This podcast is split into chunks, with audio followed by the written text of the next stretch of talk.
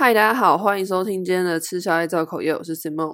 今天是口业真心话，然后今天之所以会录真心话，是因为就有一些我个人琐事想要讲，就我觉得呃，可能是在一个新的环境吧，我就有很多事情想要讲，但这些事情又是你知道太我个人的事情，我也不知道大家会不会有兴趣，然后好像又没有办法凑成一集，所以我就把它放在真心话录。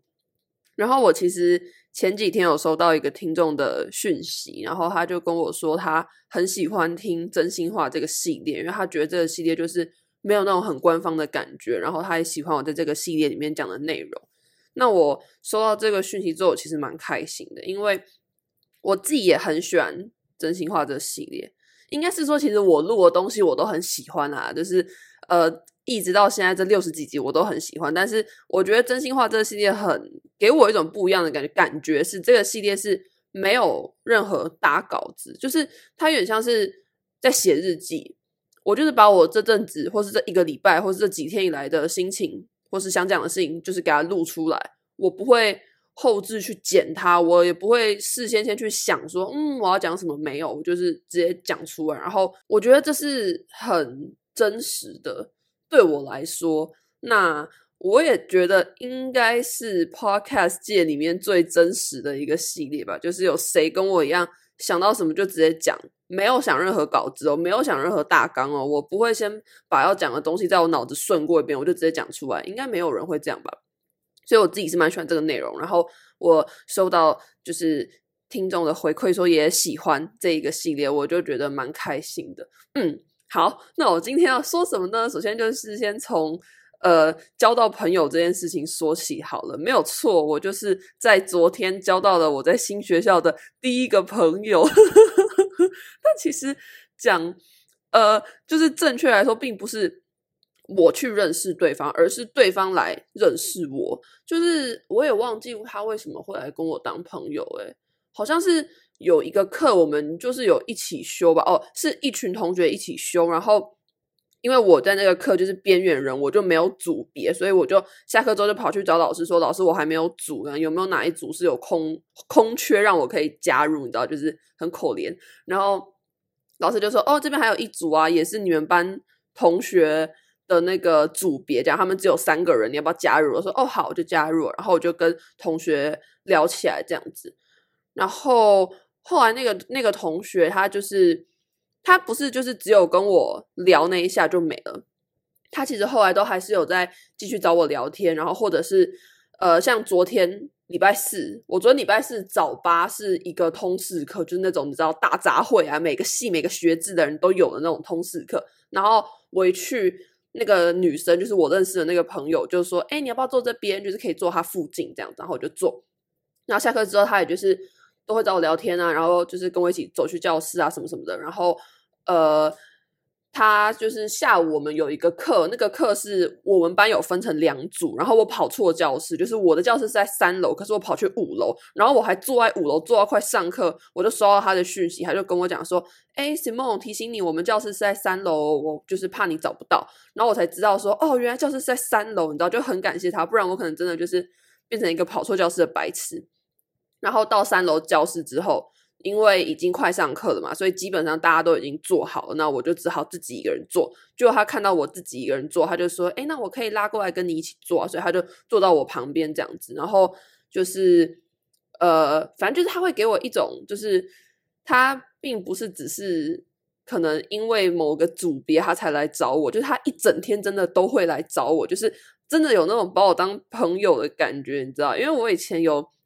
有一些状况是可能有一些人，他就是跟你这一节课当朋友，你下一节课他就不会管你，他也不会在乎你要去哪里啊，你要去吃饭或是你要走去哪什么，就是他他不会管你，他就是跟你就是那一节课的朋友。我不知道大家听不听懂我在说什么，或是你们有没有那种经验？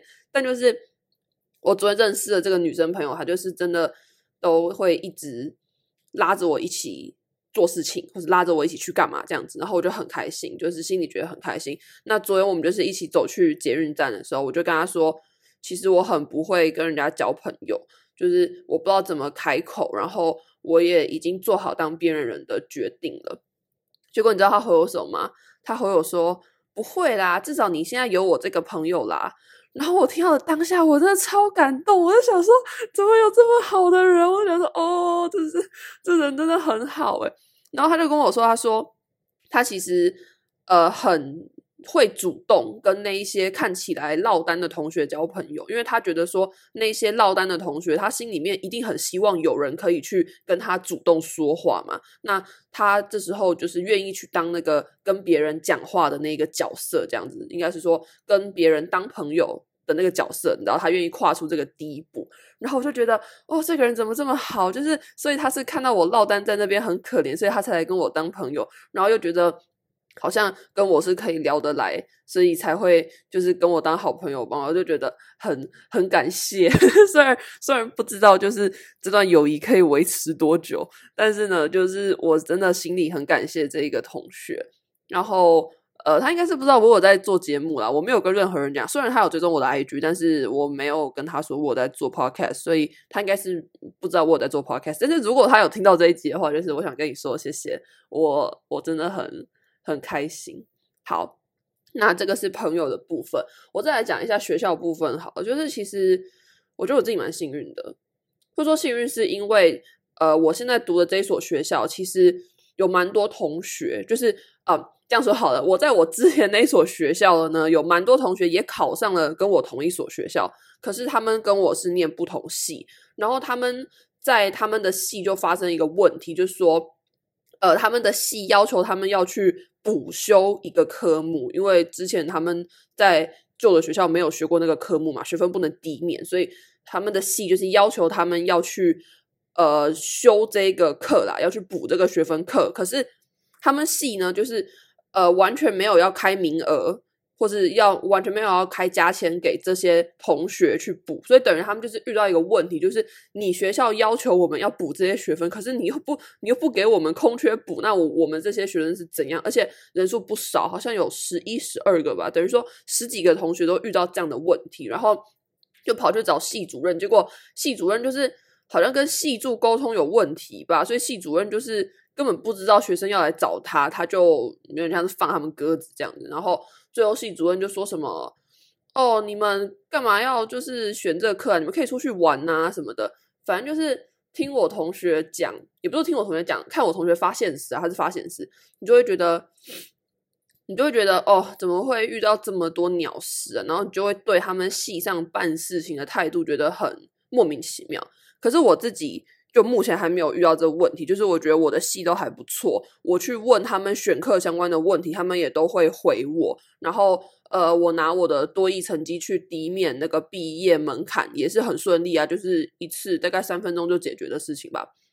那我现阶段选课也都选的蛮幸运的，就是我第二阶段选课有把通识课选上，然后。呃，我应该要选的课也都有选到。那我礼拜五还没有排课，诶，这点真的超赞。像我现在就是礼拜五在这边录音，因为我礼拜五没课，爽。对，反正就是，嗯，我在选课这一块就是真的还没有遇到什么问题啊，没有像我的其他同学一样，他们在别的系然后遇到这样的状况。而且我觉得，我只是觉得我系上老师都还蛮有料的，嗯，也不是说都啦，就是。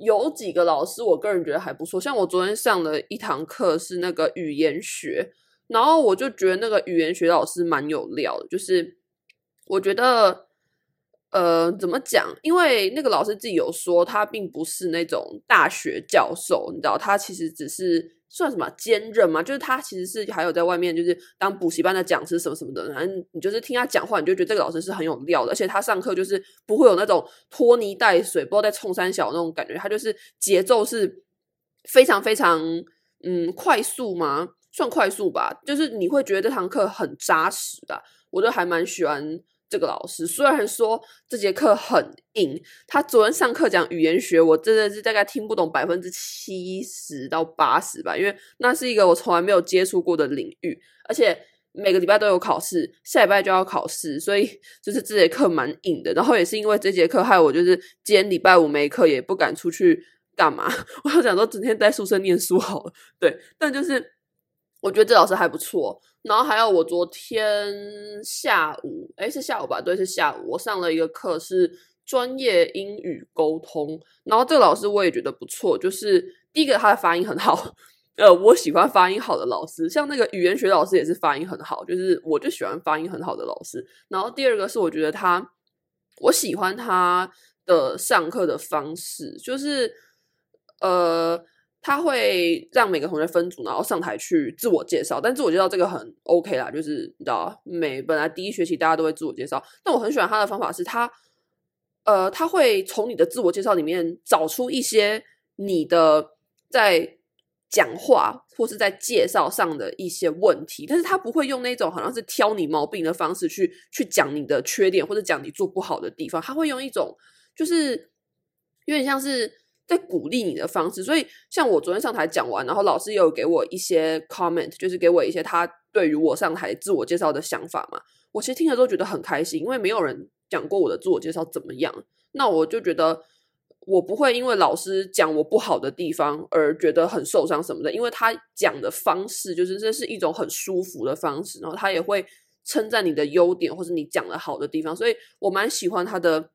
上课模式了，他唯一一件让我觉得有一点担心的事情，就是他说我们每个人都要去应征那个台北市立美术馆，是叫这个名字吗？反正就是台北什么美术馆的志工。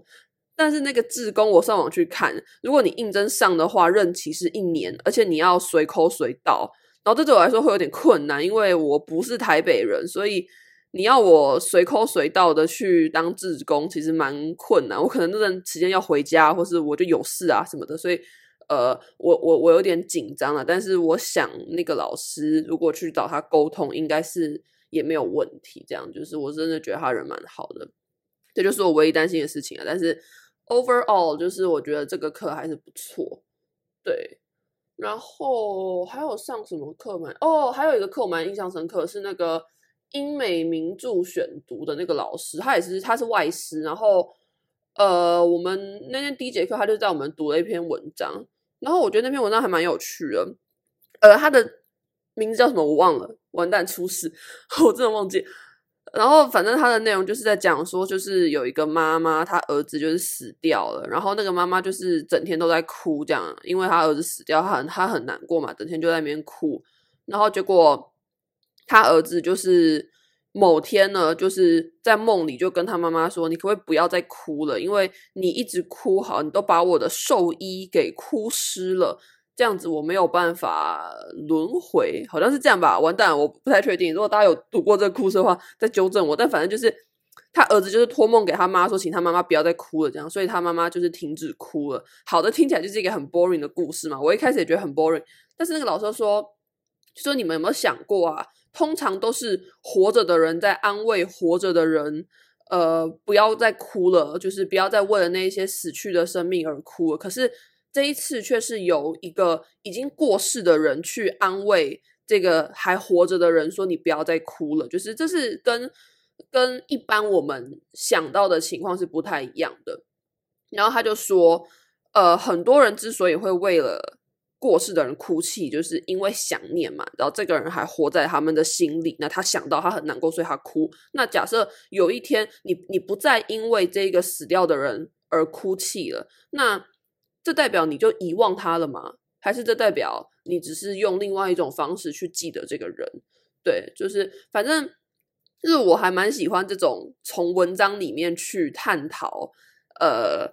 怎么讲？就是去去探讨一些文章以外的事情的这种东西，就对。我不知道大家喜不喜欢，因为像我在现在读的这个学校以前，我是有在补习班补那个西洋文学概论。然后其实我自己蛮喜欢西洋文学概论，就是我很喜欢希腊神话一些故事。我最喜欢的故事是梅杜莎的故事，有空可以再跟大家分享梅杜莎的的故事。但我就是很喜欢探讨这些故事以外的想法，虽然这些想法有可能都是。后人自己添加上去的，就是这些东西根本就不是这个作者的原意，你知道？也有可能这作者就是在写一个很 boring 的故事，就是妈妈死掉，然后儿儿子托梦这样，也有可能就只是这样。但是我会觉得，嗯，我喜欢去探讨这一些啦。就算那不是作者的原意，我觉得那也没有关系啊。一篇文章每个人读本来都会有不同的心得，所以我自己是还蛮喜欢这一类型的。呃的的的的课，或者是这一类型的文章啦。对，那因为是第一节课嘛，所以老师就是只给我们读了一篇很短的文章，就是一张 A 四纸的文章而已，非常短。但是我就还蛮期待接下来他会给我们读什么样的文章。反正就是我想要讲的，就是说目前在这个学校的课，我其实都觉得还不错，所以嗯，应该也算蛮幸运的吧。就是至少跟我同学比起来，我蛮幸运的。对，那再来就说室友好了。其实我跟我室友到现在呢，呃，我不知道这样算熟还是不熟，就是我们。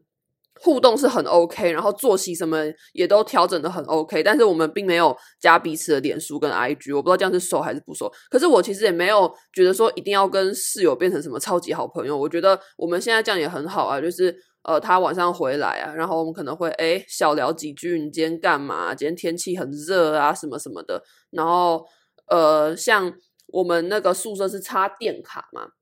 但是我每次都会忘记今天是要插他的电卡还是要插我的电卡，所以他就会提醒我要插哪一张，或是像他现在就干脆就说哦，那电卡他来换就好了。而且因为我早八的课很多，所以基本上我没有时间早上还在那边换电卡，所以他就说哦，那他可以来帮忙做换电卡的这个事情啊，因为我不知道就是今天就是我会忘记要轮哪一张啦，我常常忘记这件事情，然后我会帮他就是像。每天晚上都是他关灯，因为他离灯比较近。但是他关灯之后，要再走到床上的那一段路就会很黑嘛，就基本上是看不见的那种状态。所以我就会在他关灯的时候，先把手电筒打开，就是照亮那个他从电灯回到床上的路，就对。所以等于说我们会互相帮对方做一些小事情。那我觉得跟他的配合是还不错的，没有什么值得我抱怨的事情。对，真的没有。但是呢，就是。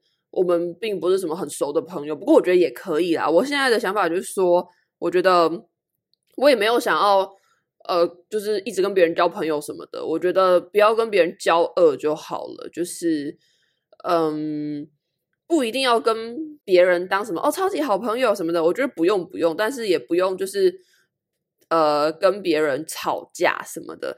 但这都是建立在别人没有欺负我的前提之上。如果今天谁敢欺负我，那我也是不吝啬跟他们交恶啦，不吝啬是这样用的吗？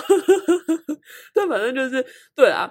如果今天谁敢欺负我，那我也就是会跟你交恶啊，我也是会讲你的坏话啊。对，但反正呃，就是只是我觉得不用跟每个人都当朋友，可是也不用就是呃很很自己一个人吧，就是嗯维持在一种。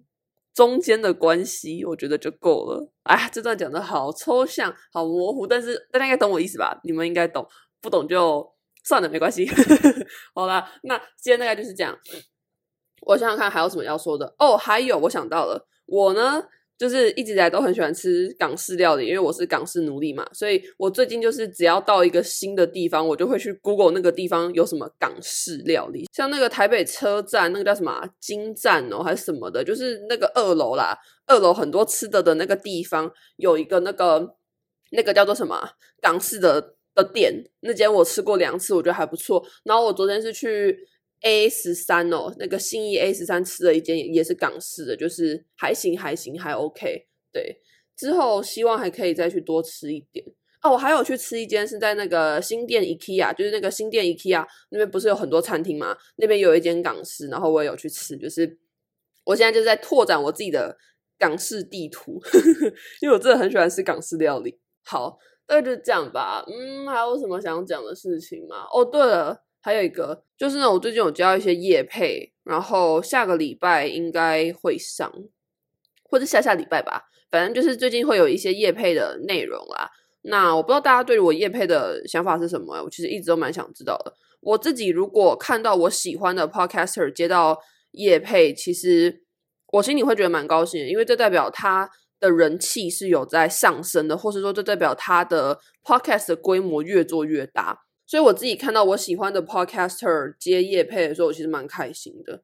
可能因为我自己也有在做 podcast 吧，所以我就会觉得嗯还不错这样。但我不知道大家对于这件事情的感觉是什么。希望大家不要觉得反感，因为就是我现阶段应该是会接业配。当然接业配并不是我这个 podcast 的最主要的目标啦。我最主要的目标就只只是想要把我想讲的事情讲出来而已。所以其实有没有厂商要来找我接业配，或是厂商有没有选择我要是他们的合作对象，我其实不是很在意这件事情的，就是抱着一种很佛系的态度吧。如果有厂商喜欢我，那我很开心，我也会很愿意跟他们合作，因为我很珍惜每一个愿意喜欢我的人。但如果没有厂商来找我，我也没差。反正我当初这个节目做的就不是来赚钱的，对，就是抱持着这种佛系的心态。但我不知道大家对于我业配这件事情有什么想法，希望是好的，嗯，希望是好的。那如果大家有什么想法，其实都可以跟我讲，就是 first story 啊，或是我的 IG 吃宵夜造口业。